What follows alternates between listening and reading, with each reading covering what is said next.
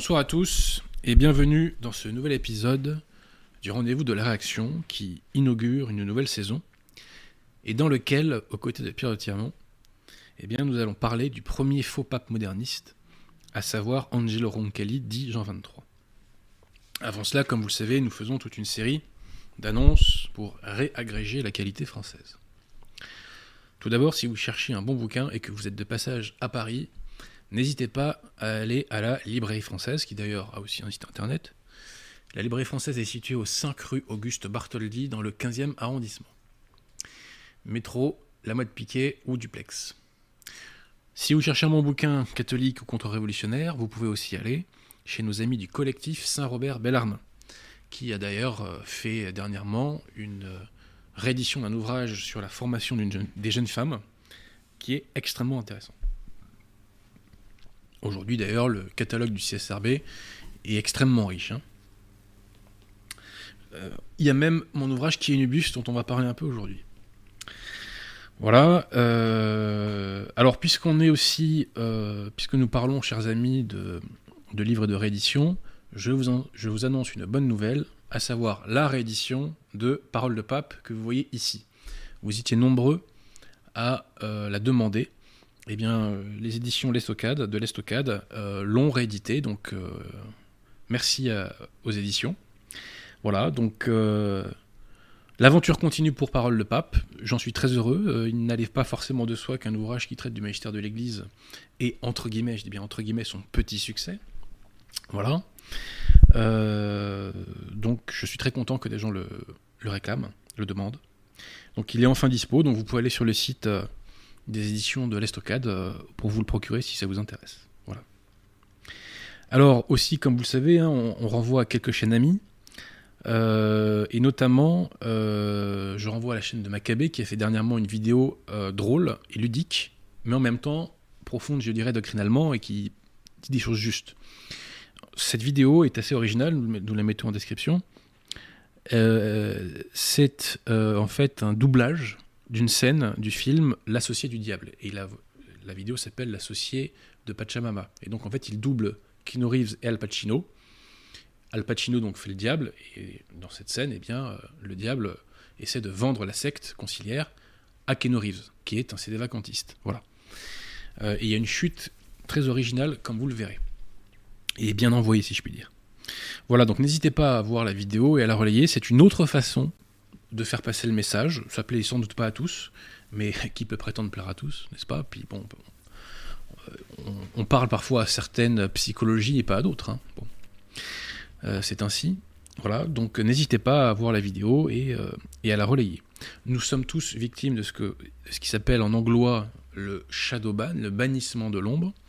Donc pour conjurer cela, nous avons besoin que vous stimuliez les algorithmes. Donc pour ça, il y a le pouce, il y a les commentaires et le top du top, c'est bien entendu le relais. Je sais que beaucoup de gens ont peur de relayer, mais alors que bon, de vous à moi, il n'y a quand même pas euh, d'épée de Damoclès au-dessus de la tête. Hein. Mais voilà, donc le relais, c'est la meilleure des choses pour nous aider. Enfin, c'est l'une des meilleures des choses pour nous aider. Alors aussi, comme vous le savez, nous faisons des appels aux dons. Dans l'émission bilan euh, que, euh, que nous avons faite, enfin la dernière émission qu'on a fait la saison dernière, j'ai oublié de vous féliciter, chers amis, de votre générosité. Car les appels aux dons ont été tous entendus. Et ça, c'est extrêmement heureux. Ça prouve que la générosité catholique, ça veut dire quelque chose. Voilà. Alors, comme vous le savez, euh, je fais 4-5 appels aux dons. Alors, tout d'abord, euh, appel aux dons pour l'établissement d'une chapelle Nanonakum dans les Deux-Sèvres il y a un lien Eloasso en description. Le moindre petit coup de pouce, chers amis, le moindre petit coup de pouce, eh bien, euh, sera utile. C'est pour l'Église, c'est pour le bon Dieu. Cela vous sera rendu au centuple. Ensuite, euh, appel au don pour euh, trois, trois, écoles. Donc la première école est en Belgique, ça s'appelle l'école des Trois Saint-Jean, lien en description. La deuxième école est en Bretagne, commune de Peton, lien en description. Euh, donc cette école, euh, pardon, à Beton, c'est Notre-Dame Auxiliatrice, j'oubliais, pardonnez-moi. Et euh, la troisième école. Qu'est-ce que c'est Tirement J'ai oublié. Ou non, c'est l'école Saint-Expédite à Guingamp. Lien en description. Voilà, alors aussi, petit appel au don pour nos amis de l'œuvre de l'étoile. Donc l'œuvre de l'étoile, c'est une communauté catholique dans le sud de la France qui a besoin d'un coup de pouce en ce moment. Euh, donc n'hésitez pas à faire euh, un petit don. Euh, voilà, la Providence, vous disais, je vous le garantis, vous le rendra quand on donne à l'Église. Eh bien, ma foi, c'est jamais perdu.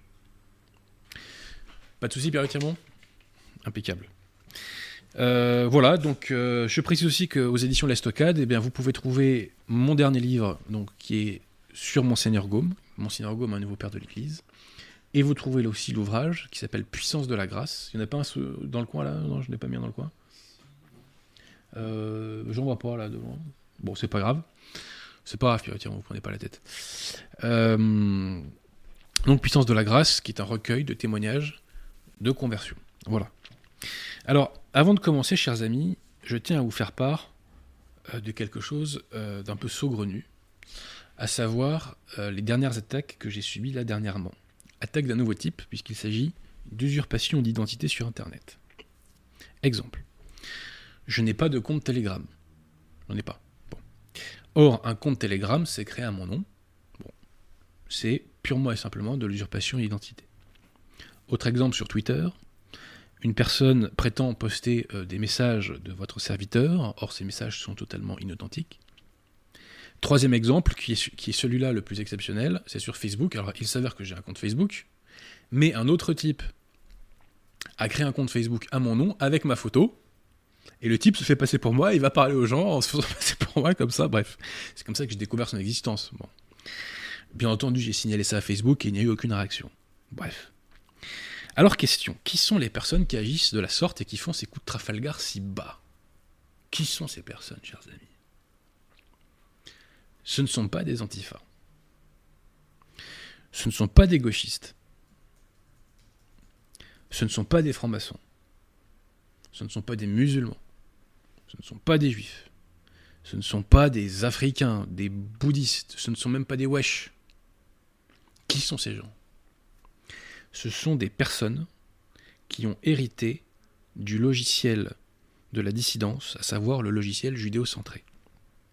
Et ces personnes me vouent une haine et une rancune tenace parce que je combats ce logiciel. Ce logiciel judéo-centré, chers amis, j'en parle dans mon prochain livre qui, j'espère, sortira au mois d'octobre, si la Providence le permet. Ce logiciel, et je le dis parce que je l'ai constaté et que les exemples se multiplient à chaque fois, enfin plus le temps passe, plus il y en a, quoi. Ce logiciel corrompt moralement, et euh, rend mauvais. Et parfois, chez certains, ça, confine euh, à la psychose. Hein. Regardez la définition de la psychose, vous allez comprendre. Je pourrais vous citer beaucoup d'exemples. Notamment une personne qui va se reconnaître et qui, je crois, va bientôt devoir rendre des comptes au tribunal.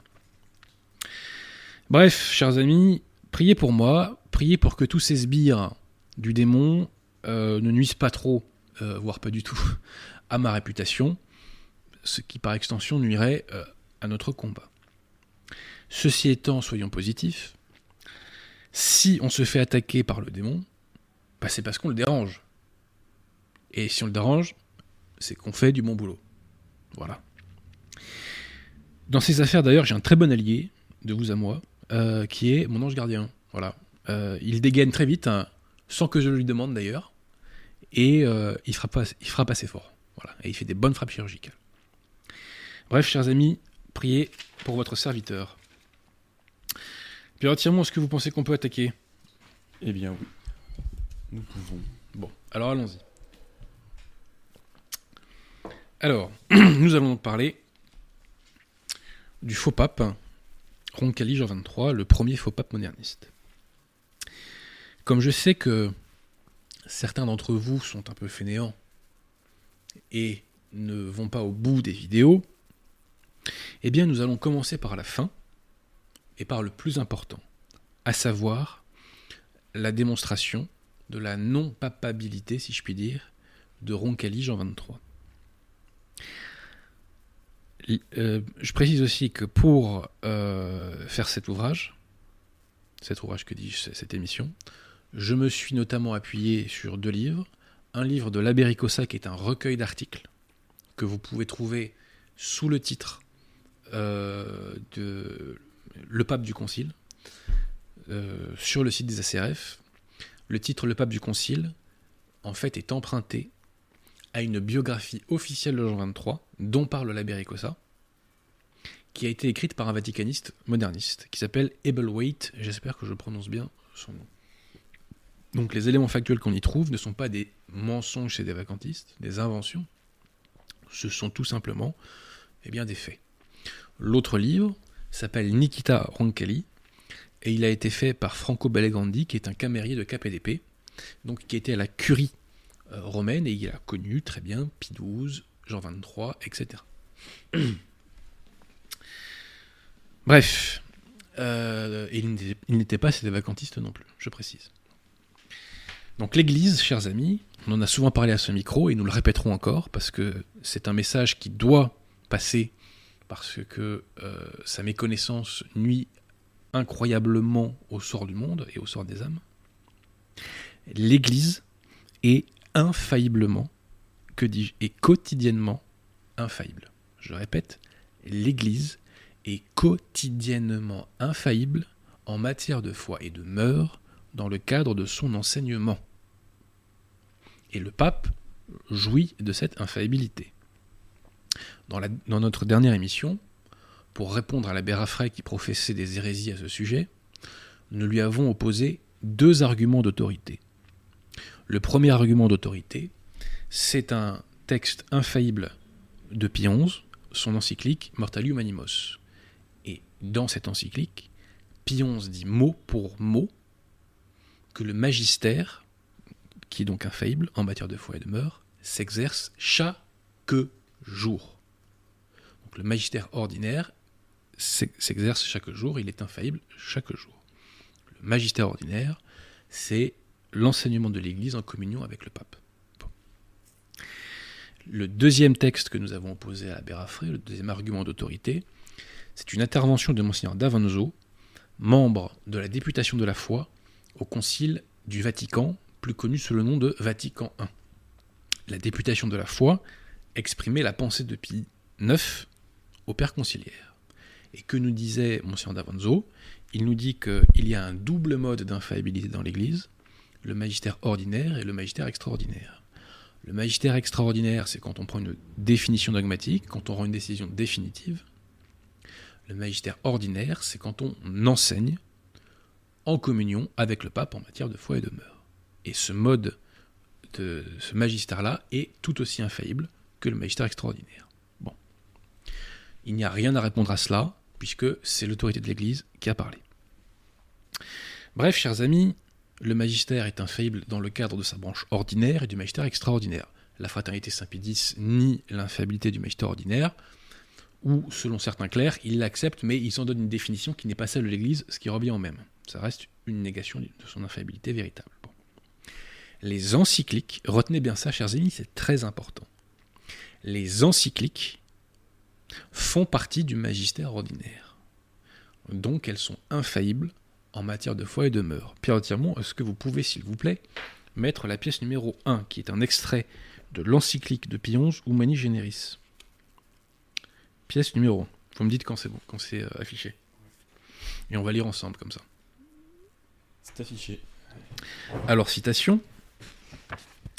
Et l'on ne doit pas penser que ce qui est proposé dans les lettres encycliques n'exige pas de soi l'assentiment sous le prétexte que les papes n'y exerceraient pas le pouvoir suprême de leur magistère. C'est bien en effet du magistère ordinaire que relève cet enseignement, et pour ce magistère vaut aussi la parole qui vous écoute m'écoute. C'est bien en effet du magistère ordinaire que relève cet enseignement. Et donc je reprends le mot de, de, Pie XII, cela exige l'assentiment des catholiques. Donc si Bergoglio est pape, lol, tous ces délires dans Laudato Si ou dans Fratelli Tutti en matière de foi et de mœurs, sont officiellement infaillibles. C'est-à-dire que dans Laudato Si, par exemple, quand il nous dit que le Christ, quand il, est venu sur Terre, s'est uni à la Terre et non pas seulement à la nature humaine, officiellement, c'est infaillible. Officiellement. Donc, les encycliques, chers amis, sont infaillibles en matière de foi et de mœurs.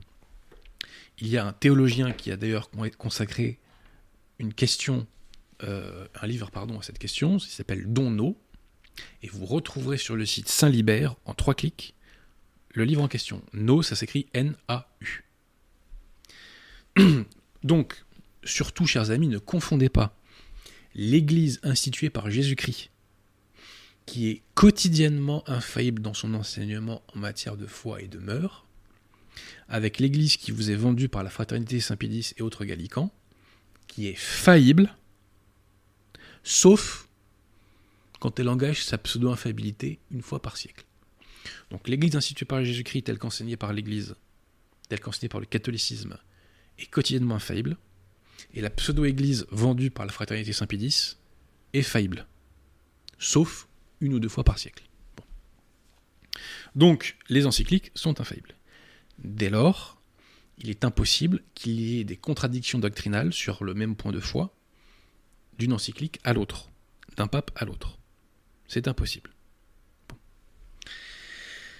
Or, comme nous allons le voir, il y a une contradiction entre d'un côté Grégoire XVI, Pie IX et Léon XIII, et de l'autre une pseudo-encyclique de XXIII, sur un point de foi très précis, qui est ce qu'on appelle la liberté de, des cultes ou la liberté religieuse. Puis entièrement, est-ce que vous pouvez afficher, s'il vous plaît, d'abord la pièce numéro 2 qui est un extrait de l'encyclique de Pie IX qui s'appelle Quanta Cura. Oui, c'est affiché. Voilà. Donc là, ce que je vais vous lire, chers amis, c'est une proposition qui est condamnée, condamnée par Pie IX. Et vous allez voir que les termes ne laissent place à absolument aucune ambiguïté.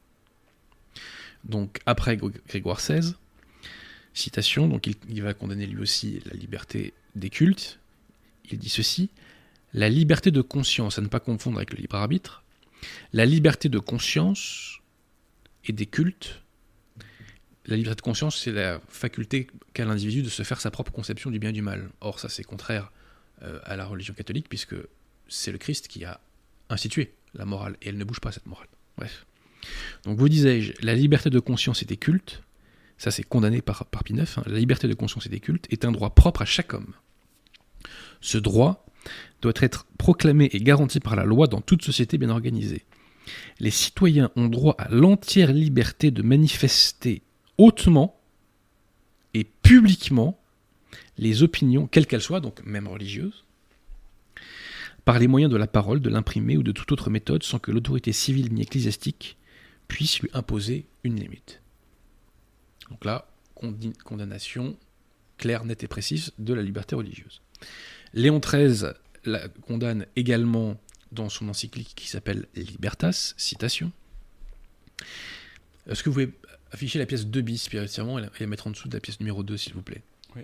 Merci beaucoup. Examinons cette liberté si contraire à la vertu de religion, la liberté des cultes. Liberté si contraire à la liberté de religion à la vertu de religion, pardon, excusez-moi. Liberté qui repose sur ce principe qu'il est loisible à chacun de professer telle religion qui lui plaît. Et plus loin, Léon XIII nous dit que cette liberté, en vérité cette pseudo-liberté, euh, eh euh, donne à l'individu le pouvoir de se tourner vers le mal. Donc, il n'y a aucun doute possible, le magistère de l'Église a infailliblement condamné la liberté de culte, qu'on appelle aujourd'hui la liberté religieuse. Pourquoi? Bah, De toute façon, c'est très simple. Le mal n'a aucun droit.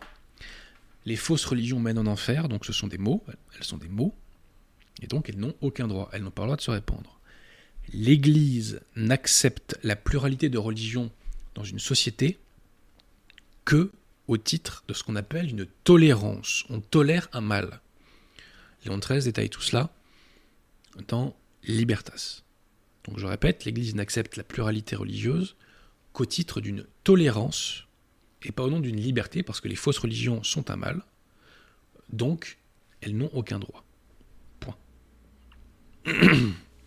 Or, Jean XXIII, qui prétend être pape, dans sa pseudo-encyclique Pacem Interis, lui, va enseigner entre guillemets infailliblement le contraire. Puis entièrement, est-ce que vous pouvez mettre la pièce numéro 3, je vous prie C'est bon? Alors, citation, donc de l'encyclique Pacem Interis, enfin encyclique avec des guillemets, hein, Pacem Interis. Chacun a le droit d'honorer Dieu suivant la juste règle de la conscience. Bon, ça, ça ne veut rien dire, la juste règle de la conscience. Ce qui est important, c'est ce qui suit. Et de professer sa religion, pas la religion, la seule vraie, sa religion, dans la vie privée et publique. Donc, Jean 23 nous dit, chacun a le droit de professer sa religion publiquement, même si elle est fausse. Jean 23 donne donc un droit à exister au mal.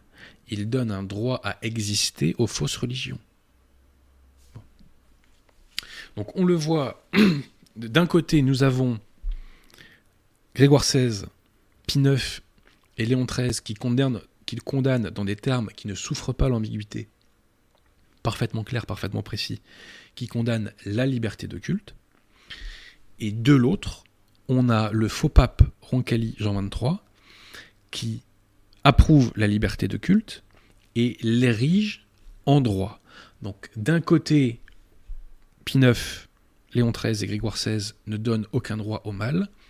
De l'autre, le pseudo-pontife Roncalli Jean XXIII donne au mal le droit d'exister.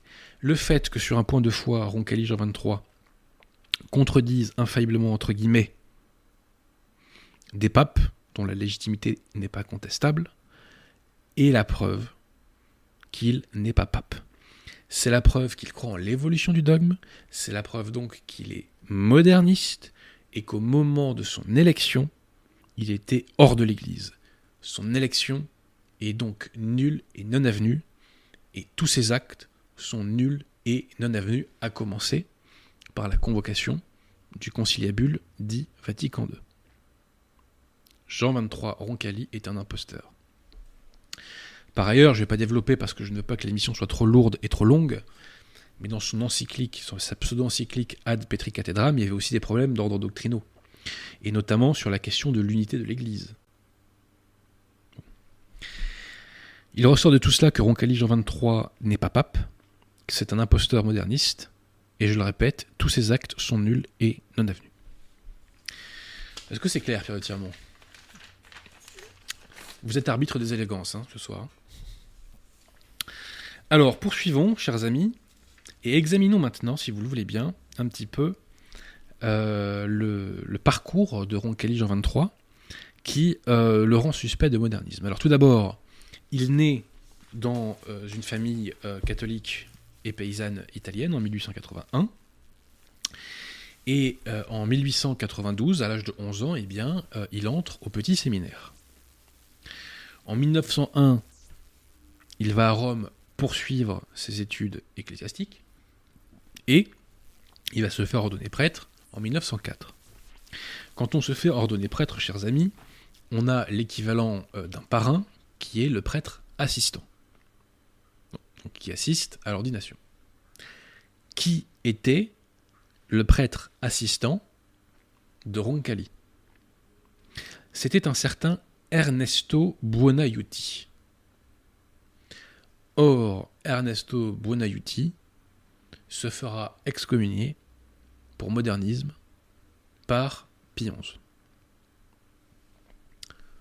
On nous dira que sa présence en qualité de prêtre assistant était un pur hasard, bien sûr. Ensuite, donc dans ces années, euh, va se faire donc ordonner en 1904.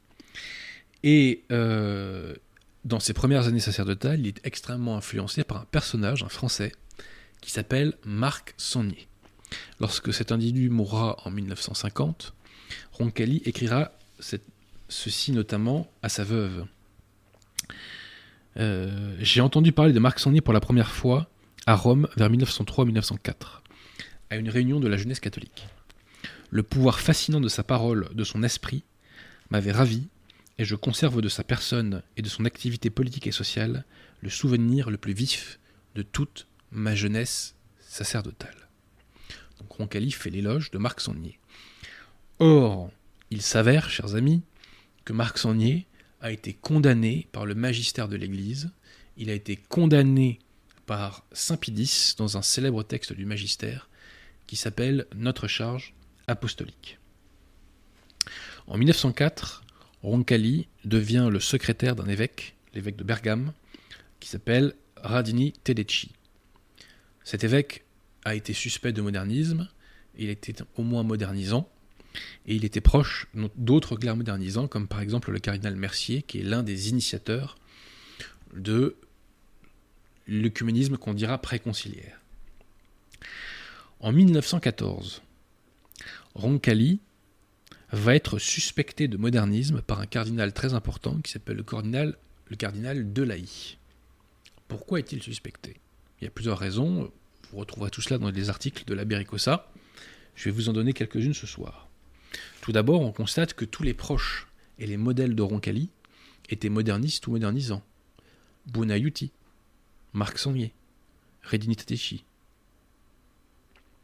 Ensuite, Roncalli euh, est particulièrement bien inséré et a été très influencé par le diocèse de Bergame. Or, le diocèse de Bergame, chers amis, était un foyer de modernisme. Saint Pidis euh, y a fait deux visites apostoliques, y a fait faire deux visites apostoliques en 1908 et 1911. Et euh, Saint Pidis n'a pas hésité, par exemple, à destituer un professeur, donc Don Giuseppe Mioli, qui était un professeur d'écriture sainte. Donc mauvaise influence sur et mauvaise euh, relation, je dirais, euh, sur euh, Roncalli. Et enfin, le plus grave, c'est que Roncalli a été professeur d'histoire de l'Église en séminaire, et il enseignait un historien qui a été condamné par l'Église, un moderniste qui s'appelle Duchesne. Duchesne se fait condamner en 1911, et après sa condamnation, même s'il le niera, mais les faits sont établis, eh bien, Roncalli continuera d'enseigner ce moderniste qui s'appelle donc Duchesne. Voilà. Donc Roncalli va faire la guerre de 14-18, et hélas, après la mort de, Saint-Pidis, la traque contre les félons modernistes va se relâcher dès Benoît XV. Ça va permettre à des profils comme Roncalli de monter dans la hiérarchie. En 1921, il devient président de la propagation de la foi. Et en 1925, il est nommé archevêque d'Aéropolis en Bulgarie. Alors là, on peut supposer que c'est ce qu'on appelle une promotion-sanction. C'est en tout cas l'avis d'un ami de Roncalli, le tristement célèbre Don Lambert Baudouin. Qui est Don Lambert Baudouin?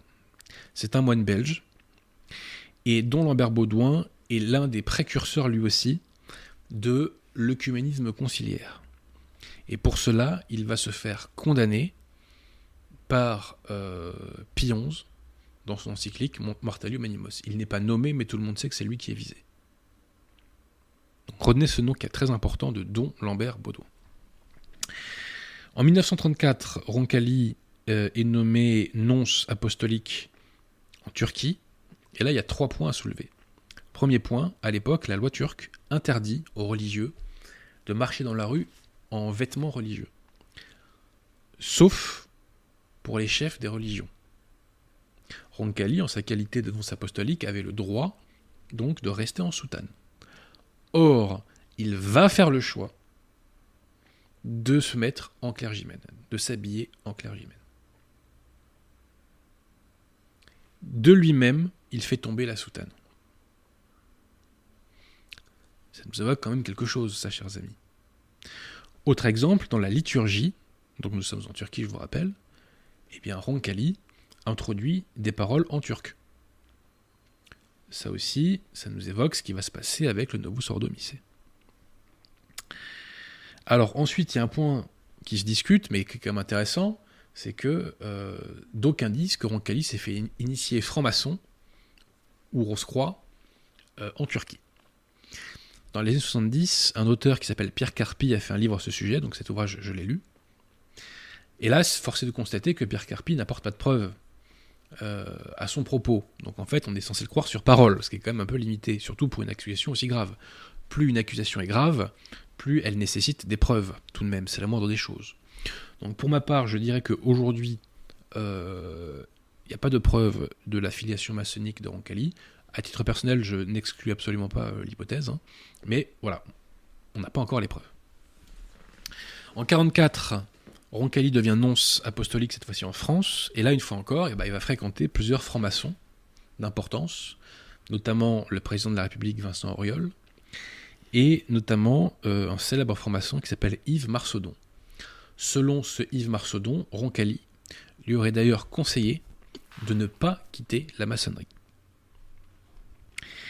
En 1952, en novembre 52, le patriarche de Venise euh, est mourant, et donc Montini, qui euh, est le futur Paul VI, Paul VI qui est le plus grand ennemi de l'histoire de l'Église de tous les temps, hein. donc Montini va demander à Roncalli s'il serait d'accord pour devenir patriarche de Venise en cas de décès bah, du patriarche actuel. Roncalli accepte. Et de la sorte, eh bien, il, sera, enfin, il devient cardinal en janvier 1953. Donc ça, c'est quand même très intéressant parce qu'on voit qu'il est poussé par la cinquième colonne moderniste. Alors, ce qui est intéressant, c'est que lorsque Roncalli était, euh, était patriarche de Venise, je vais vous retrouver la date, le 15 mars 1953, dans une homélie, il déclare ceci. Citation. Toujours en restant ferme en ce qui concerne les principes du credo, prière de ne pas rire, et de la morale, j'ai toujours été plus soucieux de ce qui unit que de ce qui sépare. J'ai toujours été plus soucieux de ce qui unit que de ce qui sépare et conduit à des différences. Citation de l'abbé Ricossa. Tel n'est pas l'opinion de l'Église. Ouvrons les actes du siège apostolique et lisons l'instruction du Saint-Office sur le mouvement œcuménique du 20-22 décembre 1949. Citation Les évêques veilleront également à ce que sous le faux prétexte selon lequel il faut considérer davantage ce qui unit que ce qui sépare, le faux prétexte selon lequel il faut considérer davantage ce qui unit que ce qui sépare, on ne favorise pas un dangereux indifférentisme. Donc là, on voit très clairement que Roncalli professe en chair ce qui est condamné depuis plusieurs années par l'Église, par le Saint-Office. Pie XII, chers amis, va mourir en octobre 1958. Euh, Et là, eh bien, va se produire un véritable coup d'État moderniste. Une usurpation moderniste. Les modernistes vont usurper le trône de pierre, en plaçant un des leurs dessus. Ce qui en fait euh, une occupation totalement illégitime et qui ne vaut rien au regard du droit canon. Au moment de la mort de Pie XII, un personnage très important de la secte conciliaire, euh, Louis euh, Bouillet, va se rendre au monastère de Don Lambert Baudouin. Louis Bouillet, pour vous situer à quel point il est au cœur du système, Louis Bouillet est l'un des principaux artisans de la fausse messe Paul VI. Donc il a joué un rôle absolument capital dans l'histoire de la secte moderniste. Donc je vous répète, à la mort de Pie XII, quand Pie XII meurt, pendant l'interrègne, eh bien, Louis Bouillet se rend, euh, chez euh, Don Lambert Baudouin, dans un monastère. Et Don Lambert Baudouin dit ceci à Louis Bouillet Écoutez bien, ça vaut son pesant d'or et c'est peu de le dire. S'ils élisaient Roncalli, tout serait sauvé. Il serait capable de convoquer un concile et de consacrer l'œcuménisme. Plus loin, j'ai confiance, nous avons notre chance, les cardinaux pour la plupart ne savent pas à qui ils ont affaire, ils sont capables de voter pour lui. Donc là, je répète, s'ils élisaient Roncalli, là on est avant le conclave, hein, tout serait sauvé, ils seraient capables de convoquer un concile et de consacrer l'œcuménisme. Les cardinaux, pour la plupart, ne savent pas à qui ils ont affaire. Cela m'inspire dans mon ouvrage qui est Nubius que vous voyez là, quelques réflexions. Premièrement, Don Baudouin confie en 1958 que si Roncalli était élu, il convoquerait un concile pour consacrer l'œcuménisme, ce qui s'est produit. Hein. Soit Don Lambert Baudouin avait un don de voyance, soit il connaissait suffisamment Roncalli, mieux que les cardinaux pour connaître ses véritables intentions. Nous avons notre chance. Qui Don Lambert Baudouin vise-t-il lorsqu'il utilise le mot nous Quel est ce groupe occulte qu'il faut, semble-t-il, opposer, caché à l'autorité? Quelle est la chance dont parle Don Lambert Baudouin? Troisièmement, les cardinaux ne savent pas à qui ils ont affaire. Mais Don Lambert Baudouin, lui, simplement, le sait. Comment cela se fait-il? Réponse parce qu'il était mis dans la confidence. Et il n'a pu être mis dans la confidence que par la cinquième colonne moderniste, qu'il a mis donc au parfum. Donc, chers amis, coup d'État des modernistes. Il y a d'autant plus un coup d'État que, selon certains, eh bien, le conclave aurait été vicié par la violence, puisqu'on aurait obligé, en fait, le premier élu aurait été le cardinal Siri, et on l'aurait obligé à renoncer. Louis Rémy a raconté qu'il avait rencontré donc le cardinal Siri dans les années 80, et lorsqu'il lui avait posé la question au sujet de ce qui s'était passé au conclave de 58, eh bien, euh, il était devenu muet soudainement après avoir parlé en français pendant deux heures. Il n'avait pas répondu et il a mis sa main, euh, dans, enfin il a mis sa tête euh, dans ses mains et il a fini par lever les, yeux, au ciel en disant Je suis tenu par le secret, je suis tenu par le secret. Selon Malaki Martin également, euh, le conclave de 58 a été vicié par la violence, puisqu'on a forcé, je le répète, le premier élu à renoncer au pontificat. Alors ce qui est intéressant, c'est qu'il y a un troisième personnage qui évoque cela. Ce personnage, c'est l'abbé Vigano. Dans un texte du 19 août dernier, L'abbé Vigano nous évoque qu'un pseudo-cardinal conciliaire lui a évoqué des irrégularités au conclave de 2013, qui seraient de nature à le vicier, ce qui signifierait donc que Bergoglio n'est pas pape. Citation de l'abbé Vigano. Cela me rappelle ce qui s'est passé en 1958, avec la question de la fumée d'abord blanche, puis devenue noire.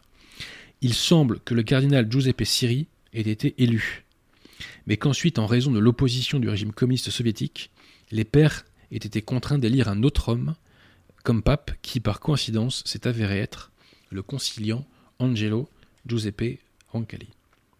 Donc l'abbé Vigano soulève là une question qui concerne l'invalidité du conclave de 58. Il remet en cause de la sorte tout le Novus Ordo en, en prenant une telle position. Hein. Alors, que s'est-il passé? Je ne peux pas vous affirmer et vous dire que j'ai la preuve absolue que le cardinal Siri euh, a été euh, obligé euh, de renoncer au pontificat? Je connais des personnes très respectables qui me soutiennent donc le contraire. Voilà, il y a quand même des éléments troublants. Et gageons que lorsque la fin de l'éclipse de l'Église sera arrivée, on en saura un petit peu plus, dans un sens ou dans un autre. Bref, donc Roncalli euh, est entre guillemets élu, en fait il usurpe le siège de Pierre. Et vous le savez, eh bien, euh, au mois de janvier 1959, Roncalli annonce aux cardinaux qu'il convoque entre guillemets un concile. Alors on connaît la légende selon laquelle il aurait eu une illumination, qu'il voulait faire rentrer de l'air dans l'église, etc. Tout cela c'est du flanc, tout ça c'est du cinéma. En réalité, à l'instar des Ariens au concile de Rimini au IVe siècle, les modernistes voulaient leur pseudo-concile pour faire croire que leur fausse religion est la religion catholique. Et rappelons-nous les confidences de Don Lambert Baudouin à Louis Bouillet. Le plan était prévu. Ils voulaient faire passer leur fausse religion par entre guillemets, concile. Alors, le 12 octobre 1962, Roncalli ouvre le conciliabule par un discours sur lequel il faut revenir pour, d'une part, tordre le cou au mythe lefévriste du concile pastoral qui n'engagerait pas euh, l'infaillibilité, et pour soulever des vices doctrinaux, voire des hérésies qu'on y trouve. Alors, premièrement, concernant d'abord le mythe du concile pastoral qui euh, n'engagerait pas l'infaillibilité. Qui dit magistère, chers amis, dit infaillibilité en matière de foi et de mœurs. Pierre Tirmont, est-ce que vous pouvez afficher, s'il vous plaît, la pièce numéro 4 Vous seriez bien charitable. Bon. Donc, je vous disais, qui dit magistère de l'Église dit infaillibilité en matière de foi et de mœurs. Or, Roncalli, dans son discours d'ouverture du Conciliabule Vatican II, dit clairement que il engage le magistère. Puisqu'il nous dit l'humble successeur du prince des apôtres qui vous parle, le dernier en date, Sikh, a voulu, en convoquant ces importantes assises, donner une nouvelle affirmation du magistère ecclésiastique, toujours vivant, et qui continuera jusqu'à la fin des temps. C'est clair, net et précis, il veut donner une nouvelle affirmation du magistère ecclésiastique. Et puis l'on est dit, hein, ce magistère sera présenté, etc. Donc là, il y a un engagement de l'infaillibilité euh, qui est euh, non seulement qui est clair, net et précis, mais euh, on n'avait jamais, dans, dans, les vrais conciles catholiques, on n'avait jamais annoncé les choses aussi ouvertement. Donc quand les lefévristes nous disent que Vatican II officiellement n'engage pas l'infaillibilité, c'est vraiment se moquer du monde. C'est d'autant plus se moquer du monde, chers amis, que retenez cette date, le 12 janvier 1966, le faux pape Montagny Paul VI, dans une audience générale, a officiellement déclaré que le conciliabule, donc Vatican II, à citation, munit ses enseignements de l'autorité du magistère ordinaire suprême, munit ses enseignements de l'autorité du magistère ordinaire suprême. magistère ordinaire qui, rappelez-vous le début de l'émission, est infaillible en matière de foi et de mœurs. Donc, Paul VI nous dit là que Vatican II est officiellement infaillible. Donc on voit vraiment la perfidie lefévriste hein, qui essaie de nous faire croire le contraire contre l'évidence la plus manifeste. Par ailleurs, qu'est-ce que c'est un concile pastoral? Est-ce que ça veut dire que ça n'engage pas l'infaillibilité selon Roncalli? Pas du tout. Roncalli nous dit que le fait que le concile soit pastoral, ça veut dire qu'on va donner une forme euh, au dogme qui sera adapté aux exigences de notre époque. il ne dit pas que ça n'engage pas l'infaillibilité. En outre, chers amis, quand on change la forme en théologie, très souvent on change le fond. Hein. Donc euh, on ne peut pas y échapper. Et en plus, euh, pour terminer, Roncalli ne dit pas que le concile est exclusivement pastoral. Il dit qu'il est surtout pastoral. Donc cette distinction doctrinale pastorale est vraiment bidon du début à la fin. Alors ensuite, que nous dit Roncalli Alors oui, c'est intéressant. Il nous parle des prophètes de malheur qui, citation, ne voient dans notre époque que des ruines et calamités. Ils ont coutume de dire que notre époque a profondément empiré par rapport au siècle passé. Et lui, il dit que ces gens-là ont tort. Or, d'un point de vue catholique, il est évident, chers amis, que l'époque a empiré. Pourquoi? Parce qu'autrefois, avant la Révolution française, il y avait ce qu'on appelle la royauté sociale de notre Seigneur Jésus-Christ, ou ce qu'on appelle le Christ roi. Et depuis, ça n'existe plus. Avant, la société s'organisait pour envoyer les âmes au ciel. Aujourd'hui, elle s'organise pour les envoyer en enfer. Mais pour Roncalli, euh, c'est pas une chute, tout ça. Alors ensuite, très intéressant, il y a une petite pointe de, de la pseudo-Sainte Faustine. Et le fait que euh, le Saint-Office, qui d'ailleurs était une équipe euh, mise en place par Pie XII, euh, les condamnés n'y change rien. Donc, Roncalli nous dit qu'il veut appliquer la miséricorde non pas aux pécheurs, ce que l'Église a toujours fait, mais qu'il veut appliquer la miséricorde à l'erreur, chers amis, à l'erreur, l'erreur pour laquelle l'Église ne donne aucun droit. Citation. L'Église n'a jamais cessé de s'opposer à ces erreurs. Elle les a même souvent condamnées et très sévèrement. Mais aujourd'hui, l'épouse du Christ préfère recourir au remède de la miséricorde plutôt que de brandir les armes de la sévérité. Mais il n'y a pas de miséricorde pour l'erreur quand on est catholique. L'abbé Aubry nous évoque la guerre sanglante et à mort contre l'erreur. L'Église a toujours été intolérante avec l'erreur doctrinale. Donc on voit que l'Église catholique est intolérante envers l'erreur. On voit que la secte conciliaire, elle, est miséricordieuse envers l'erreur. C'est tout de même très intéressant.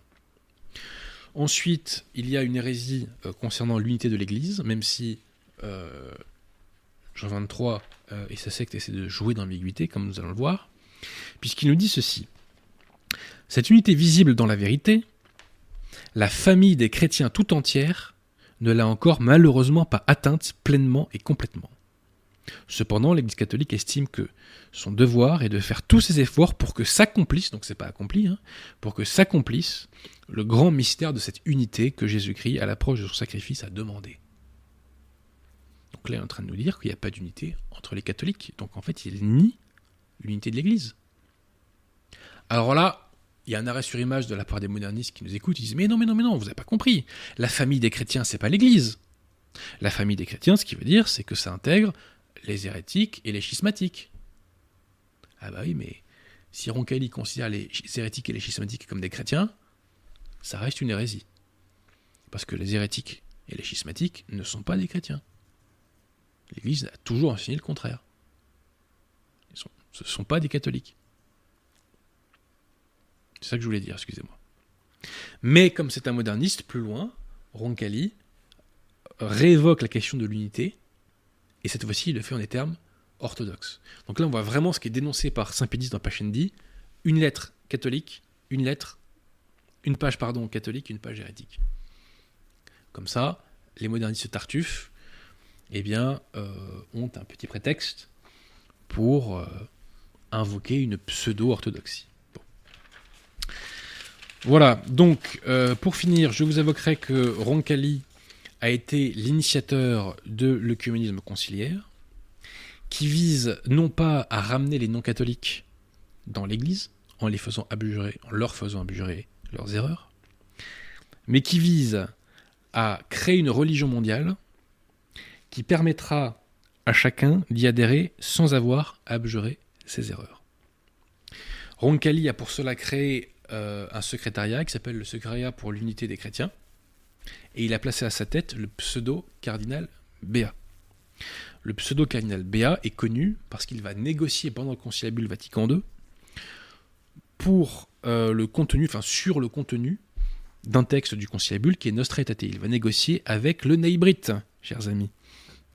Donc ces négociations vont échouer pour le Neibrite, qui ne va pas obtenir euh, ce qu'il souhaitait. C'est-à-dire qu'il n'y ait pas de mention du déicide dans le texte de Nostra Aetate. Or, encore dans le texte de Nostra Aetate, bien que le texte soit bourré d'hérésie par ailleurs, une mention est faite du déicide. Donc, le Neibrite a échoué. Et tout ceci est détaillé dans un célèbre article de la revue Look de 1966, que d'ailleurs les judéo-centrés, qui à mon avis l'ont pas lu, citent à contresens. Alors aussi, euh, cette influence, cette ingérence euh, du Neibrite a généré une ingérence musulmane, et les musulmans, eux, ont obtenu ce qu'ils voulaient, à savoir une déclaration d'islamophilie dans Nostra Aetate. Et ce alors que l'islam, dans le Concile de Trente, est qualifié de secte impie de Mahomet. Je le dis en passant. Alors qui a raison? Vatican II ou le Concile de Florence? Euh, C'est le Concile de Florence, hein, oui c'est ça. Qui a raison? Amis modernistes qui m'écoutez, dites-moi. Alors ceci étant posé, donc ces ingérences sont absolument inadmissibles, hein, puisque des non-catholiques n'ont pas leur mot à dire sur le magistère de l'Église. J'espère, chers modernistes qui m'écoutez, chers leféristes qui m'écoutez, que vous en convenez. Bon. Donc ces manœuvres de Béat prouvent que les modernistes, eh bien, tout simplement, ne sont pas catholiques. Voilà. Et que donc Roncalli était un traître. Il a trahi l'Église catholique avec sa secte. Il a trahi l'Église catholique en devenant moderniste. D'ailleurs, il avait dû prêter serment euh, antimoderniste, hein, je suppose. Et euh, Roncalli est le premier faux pape moderniste. C'est lui qui a ouvert la boîte de Pandore. Si je m'en fie à ce que dit Franco Belgrandi, sur son lit de mort, il aurait dit qu'est-ce que j'ai fait, qu'est-ce que j'ai fait, et il aurait terminé en faisant une profession de foi catholique. J'espère, cher Angelo Roncalli, que vous avez également abjuré vos erreurs.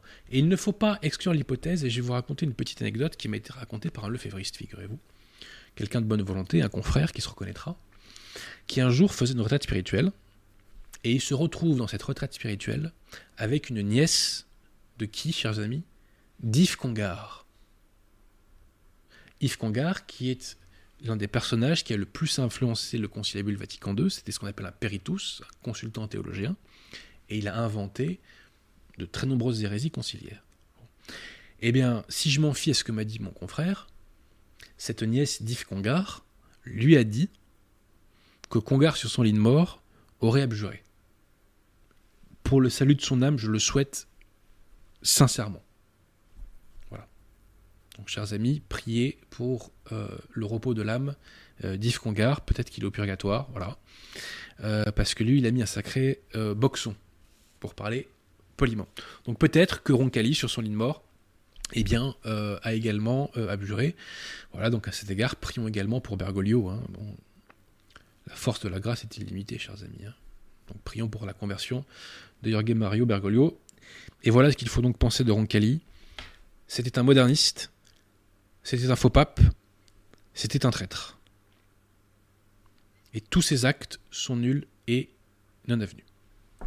J'en ai terminé. Est-ce qu'il y a des questions, Pierre Tirmont? Oui, il y a quelques questions. Euh, Eric Manavi demande s'il s'intéresser à l'astrologie et aux zodiaques constitue un péché mortel. Je connais pas le dossier là, sincèrement, il euh, faut que je demande un clair. Il y a une question de Stéphane Michel. Louis Bouillet n'est-il pas, en plus d'être moderniste, l'auteur d'ouvrages clairement judéo-serviles? Ah écoutez, euh, moi j'ai pas lu ses bouquins, Louis Bouillet. J'ai essayé d'en lire sur Gallica, parce qu'il en a écrit un qui s'appelle La décomposition du catholicisme, donc le titre m'intéressait dans la part de la part d'un bouche, de la bouche d'un clerc conciliaire. Euh, mais je ne sais pas, c'est possible, mais je ne sais pas. Alors Tristan, je découvre en direct la question. Euh, vous avez montré que Jean XXIII était un faux pape, mais cela implique-t-il que toute sa, succession est composée de faux papes? Bien entendu que ça implique que toute sa succession est composée de faux papes, puisque ça veut dire que toute sa succession est composée de gens qui ont adhéré à des hérésies et qui en tant que tels n'étaient pas catholiques. Donc ils ne pouvaient pas être papes. En outre, en outre, derrière il y a eu les faux sacrements, invalides, qui fait qu'on a eu des faux évêques qui ont élu des faux papes. Tout ça, c'est donc de la mascarade, c'est du toc, c'est du flanc. Je remonte le fil, pas beaucoup de questions, le, fil très sage. Fais pas de zèle, hein. Euh... Fais pas de zèle, hein, Pierre Tirmont. Hein. Je remonte, je remonte. Non, non, mais je crois que c'est bon. bon. Bah écoutez, on va s'arrêter là alors. Hein. On va s'arrêter là. De toute façon, euh, c'est pas plus mal si l'émission n'est pas trop longue parce qu'elle est dense. N'hésitez pas à aller revoir les émissions, chers amis, hein, parce que certaines d'entre elles sont denses. N'oubliez pas que Parole de Pape, c'est parti c'est réédité. Vous pouvez vous le procurer sur le site de la maison d'édition, donc euh, l'Estocade. Je suis très heureux que ce livre vous intéresse, vraiment. Ça n'allait franchement pas de soi. C'est un ouvrage qui est fait pour combattre. Hein. Donc pour ceux qui ne savent pas, en fait, Parole de Pape, c'est un abécédaire que j'ai fait. Je l'ai rédigé en partie pendant le confinement d'ailleurs.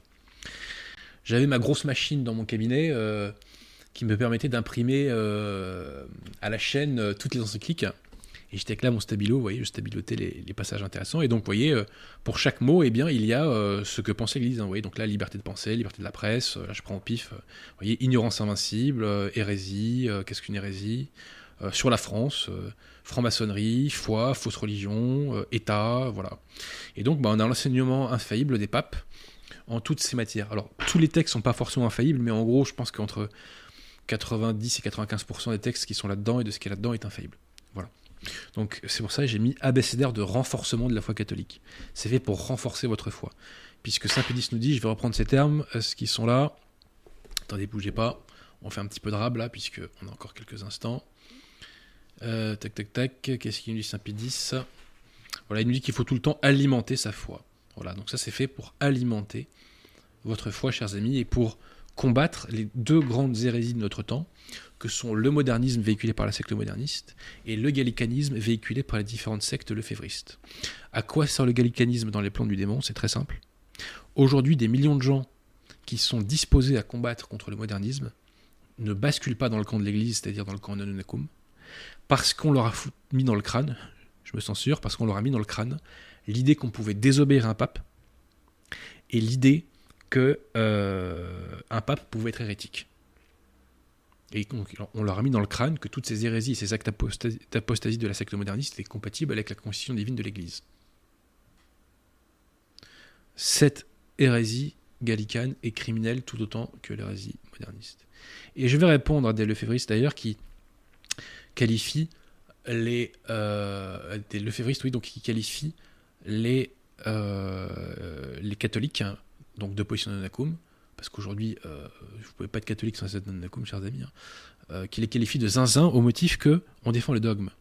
Je suis tombé sur une citation géniale de Saint Robert Bellarmin cet été, parce que j'ai un petit peu relu ces controverses.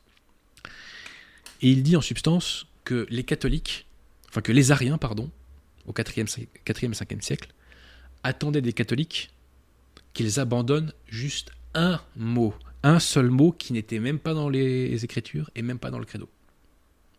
Voilà. Les ariens disent aux catholiques un mot et on fait la paix. Et on vous laisse dans votre petit confort, il n'y a pas de souci.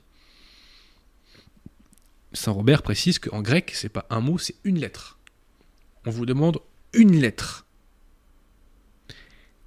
Et Saint Robert Bellarmin conclut les catholiques ne voulurent pas. Les catholiques n'ont pas voulu abdiquer une lettre. Donc vous, le févriste, qui vous moquez de notre zèle pour éradiquer le mal et pour éradiquer le, modernisme, qu'opposez-vous à Saint Robert? Nous, c'est pas seulement contre une lettre ou un mot qu'on se bat. Nous, on se bat contre des torrents d'hérésie modernistes et contre des hérésies lefévristes invraisemblables, puisque la fraternité Saint-Pédis nie l'infaillibilité euh, pontificale, elle nie la nécessaire soumission au pape pour le salut de son âme, elle nie l'infaillibilité de la discipline, elle nie l'infaillibilité des canonisations, elle nie l'indéfectibilité de l'Église en prétendant qu'on peut faire des sacrements qui seraient mauvais pour l'âme, mais ça n'a aucun sens tout ça. Ça n'a aucun sens, chers amis. Et au final, la fraternité Saint-Pédis vous dit que tous ces actes, toutes ces hérésies professées ex cathedra et tous ces actes d'apostasie professés par Saint-Pierre, parce que Bergoglio, s'il est pape, c'est Saint-Pierre, tout ça c'est compatible avec la constitution divine de l'Église. Donc en fait, leur Église, en fait, elle n'est pas sainte, elle n'est pas divine, elle n'est pas indéfectible, elle n'est pas infaillible. C'est possible que votre Église ne soit pas comme ça, mais nous, la nôtre, elle est divine, elle est infaillible, elle est, elle est indéfectible. Et on n'a pas à s'excuser de ne pas brader le dogme et de ne pas faire de concessions en matière de dogme. Nous, on ne touche pas au dogme, on n'ajoute rien et on ne retire rien. Vous, vous ajoutez vos hérésies, c'est votre problème, vous nous expliquerez face au bon Dieu. Voilà. Attendez, il y a peut-être une petite citation sur l'hérésie là pour terminer. Est-ce qu'il n'y en a pas une petite de Saint-Pédis là Il me semblait, attendez. Cinq petites secondes. On va essayer de retrouver ça. Où est-ce que j'ai mis ça? Attendez, on va faire aussi vite que possible. Ah, voilà. Donc Saint-Pédis. Citation de la lettre encyclique, donc euh, édité Saepé. Aucun crime n'offense si sérieusement Dieu et ne provoque sa plus grande colère que le vice de l'hérésie. Aucun crime n'offense si sérieusement Dieu et ne provoque sa plus grande colère que le vice de l'hérésie. Et l'hérésie, c'est la négation d'une seule vérité de foi. Et parfois, ça passe par la négation d'une seule lettre, comme c'était le cas pour les Ariens. Vous, modernistes, vous ajoutez des torrents d'hérésie et vous, les févristes, vous niez des dogmes, ouvertement. À bon entendeur. Voilà. Je peux lire les nouvelles questions qui sont arrivées, si tu veux. Oh, ouais, bon, si elles sont intelligentes tellement. Euh, Gisors te demande le rôle d'Henri Lubac dans Vatican II. Alors, de Lubac, c'est très intéressant. Maurice Blondel, qui est un philosophe français moderniste, et j'en parle, ça j'ai un chapitre entier consacré à Blondel, et un jour je pense que je ferai une conférence sur Blondel. Hein. Maurice Blondel, qui est un philosophe français, euh, euh, a inventé l'hérésie matricielle de Vatican II, qui est à l'origine du salut universel professé par la secte conciliaire.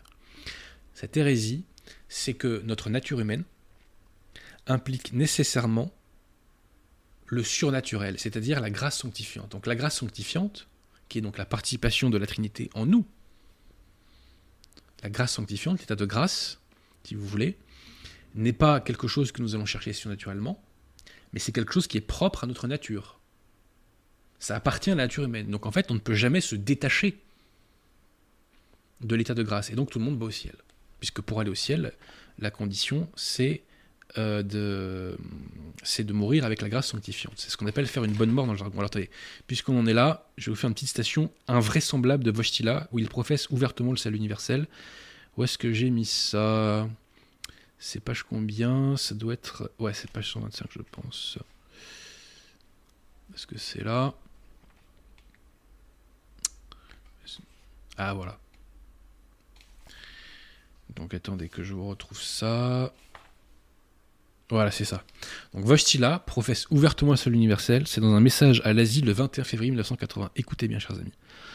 Dans l'Esprit Saint, chaque individu et tous les peuples, chaque individu et tous les peuples, sont devenus par la croix et la résurrection du Christ enfants de Dieu. Normalement, les enfants de Dieu, ce sont seulement les baptisés catholiques. hein. On est tous des créatures de Dieu, mais les enfants de Dieu, ce sont normalement les baptisés catholiques selon l'enseignement de l'Église. Donc, dans l'Esprit Saint, chaque individu et tous les peuples sont devenus par la croix et la résurrection du Christ enfants de Dieu, participants de la nature divine, donc ça veut dire état de grâce, et héritiers de la vie éternelle, c'est-à-dire on va au ciel. Voilà. Tous sont rachetés, tous sont rachetés et appelés à partager la gloire en Jésus-Christ sans aucune distinction. Voilà. Donc, Maurice Blondel invente cette hérésie. Cette hérésie est condamnée dans Dominici Gregis de Saint-Pédis. Et Delubac, lui, va récupérer cette hérésie, il va la reformuler à sa sauce, et c'est cette fameuse hérésie selon laquelle le Christ, lorsqu'il quand il est arrivé sur Terre, eh bien, s'est uni, pas à la nature humaine, mais en fait à tout homme. En fait, tout homme est uni au Christ. Et ça, c'est la source, comme je vous l'ai dit, du salut universel. On a tous en nous la participation à la vie divine. On a tous en nous l'état de grâce. Et ce truc-là, si vous voulez, donc, donc cette hérésie, c'est Blondel qui l'a créée, c'est Delubac qui la peaufine, et on retrouve quasiment mot pour mot la phrase de Delubac dans la pseudo-constitution pastorale de Vatican II, Gaudium et Spes. Et ce truc-là qui avait été, dans un premier temps, très clair, ensuite qu'on avait rendu un peu flou, au fil du temps, la secte le professe de plus en plus ouvertement, jusqu'à cette fameuse phrase de Bergoglio en 2021, en septembre 2021, dans l'avion. Alors certes, c'est pas officiellement du magistère, mais on, on voit que le type en tout cas n'a pas la foi, où il dit tout le monde sera sauvé, mais il faut pas le dire trop fort. Voilà. Donc de Lubac a peaufiné l'hérésie matricielle de Vatican II qui avait été inventée par Maurice Blondel, tout simplement. Euh, Stéphane Michel te demande si tu comptes euh, évoquer l'esthétique nauséabonde des modernistes. De leur- Oui, on pourrait faire une émission là-dessus. Moi, je suis pas spécialiste de ça. Ouais, Mais euh, si des gens se dévouent, ça pourrait être très intéressant parce que c'est vrai que leurs pseudo-églises sont immondes, généralement. Donc, au Vatican, il y a une salle qui est effrayante, sans dire trucs. Oui, la salle Paul VI qui, est, qui fait froid dans le dos. Ouais. Avec une statue, mais qui, on dirait, une hydre sortie de l'enfer, quoi. Ouais, Enfin, c'est horrible. Horrible. Mais les modernistes vont vous dire Oh, mais c'est beau, c'est la charité, c'est l'amour, vous comprenez pas Oui, bien sûr, c'est ça, oui. Bien sûr. Alors, les questions. euh, pop, pop, pop, pop. Euh, puisque la hiérarchie catholique n'est pas légitime, demande. Non, non, c'est la hiérarchie moderniste qui n'est pas légitime. Moderniste. La hiérarchie catholique est parfaitement légitime. Euh, question bête et simple comment pouvons-nous retrouver un pape légitime et catholique? Ah bah ça, c'est la Providence qui s'en occupera, chers amis. hein. Laissons faire la Providence. Mais moi, je suis très détendu sur cette question. Soyons en état de grâce, professons la foi, et le bon Dieu euh, nous aidera euh, autant qu'il peut. euh, voilà. Si Voilà. Demande que pensez-vous de l'idée que Vatican II soit validé, puisque venant d'un collège d'évêques réunis en concile œcuménique, exerçant le magistère? Un concile n'est valable que si ses actes sont ratifiés par le pape. Léon XIII nous l'enseigne. Attendez, peut-être que je vais vous retrouver ça. Est-ce que je vais vous retrouver ça? Est-ce que je vais vous retrouver ça Voilà. Donc le pouvoir, si vous voulez, de ratifier ou d'infirmer les actes d'un concile n'appartient que au pape. Benoît XVI nous l'enseigne infailliblement dans Statis Cognitum. Il nous dit ratifier ou infirmer les sentences ou les décrets des conciles a toujours été le propre des pontifes. Léon le Grand annula les actes du conciliabule d'Éphèse. Damas rejeta celui de Rimini. Adrien Ier celui de Constantinople. Et le 28e canon du concile de Chalcédoine. Parce qu'il est dépourvu de l'approbation de l'autorité du siège apostolique et est resté, on le sait, sans vigueur et sans effet. Voilà. Donc, comme le conciliabule Vatican II n'a pas été approuvé par un pape catholique, mais par un imposteur moderniste, ces décrets sont sans valeur. Et de toute façon, euh, ces décrets sont réfutés par anticipation dans le magistère de l'Église. Voilà. Vous voyez, parole de pape, c'est mon flingue. Voilà. Bah écoute, c'est tout. Ben, merci Pierre de Tirmont. Euh, chers amis, je vous salue et on se retrouve dans deux semaines.